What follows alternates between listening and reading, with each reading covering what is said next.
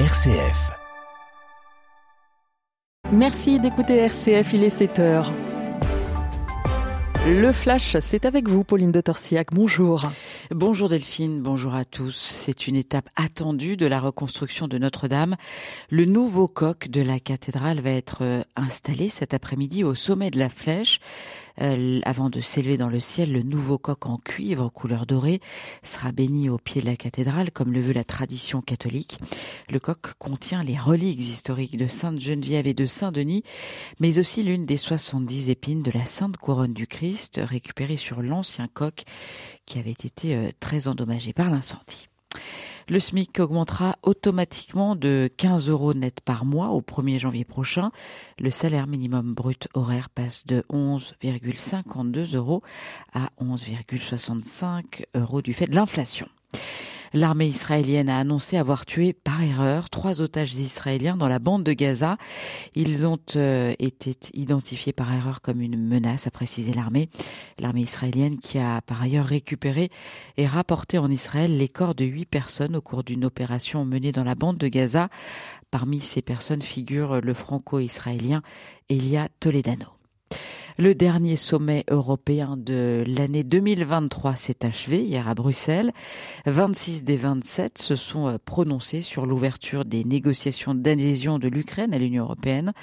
Le Premier ministre hongrois Viktor Orban est sorti de la salle du Conseil européen au moment de la décision, évitant de mettre son veto à, à cette décision. Il a en revanche bloqué l'adoption d'un soutien financier à Kiev de 50 milliards d'euros d'ici à 2027. Depuis Bruxelles, Emmanuel Macron a quant à lui appelé hier à un compromis intelligent sur la loi immigration. Le chef de l'État exclut tout recours au 49-3. Une commission mixte paritaire réunira lundi des députés et sénateurs de tous bords pour tenter de trouver un compromis sur la base du texte adopté en première lecture au Sénat. Emmanuel Macron qui se rendra sur une base aérienne en Jordanie les 21 et 22 décembre prochains pour le traditionnel Noël avec les forces françaises déployées à l'étranger. Le chef de l'État a souhaité offrir un dîner aux 350 militaires engagés depuis cette base dans la lutte contre le terrorisme, a précisé l'Élysée. Verdict très attendu aujourd'hui à Rome. Le tribunal pénal du Vatican rend sa décision dans le procès du siècle sur le banc des accusés, dix prévenus, dont un cardinal italien de haut rang, le cardinal Beccio. Tous sont accusés d'avoir été impliqués dans des investissements financiers désastreux pour euh, le Saint-Siège.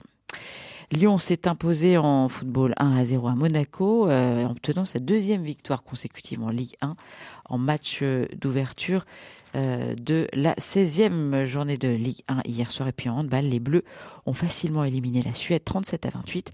Elles affronteront la Norvège en finale du mondial dimanche. Ça, ça fait plaisir. Bravo à elles. Allez, tout de suite, la météo. Et puis, on vous retrouve bien sûr, je le rappelle, à 7h30, Pauline.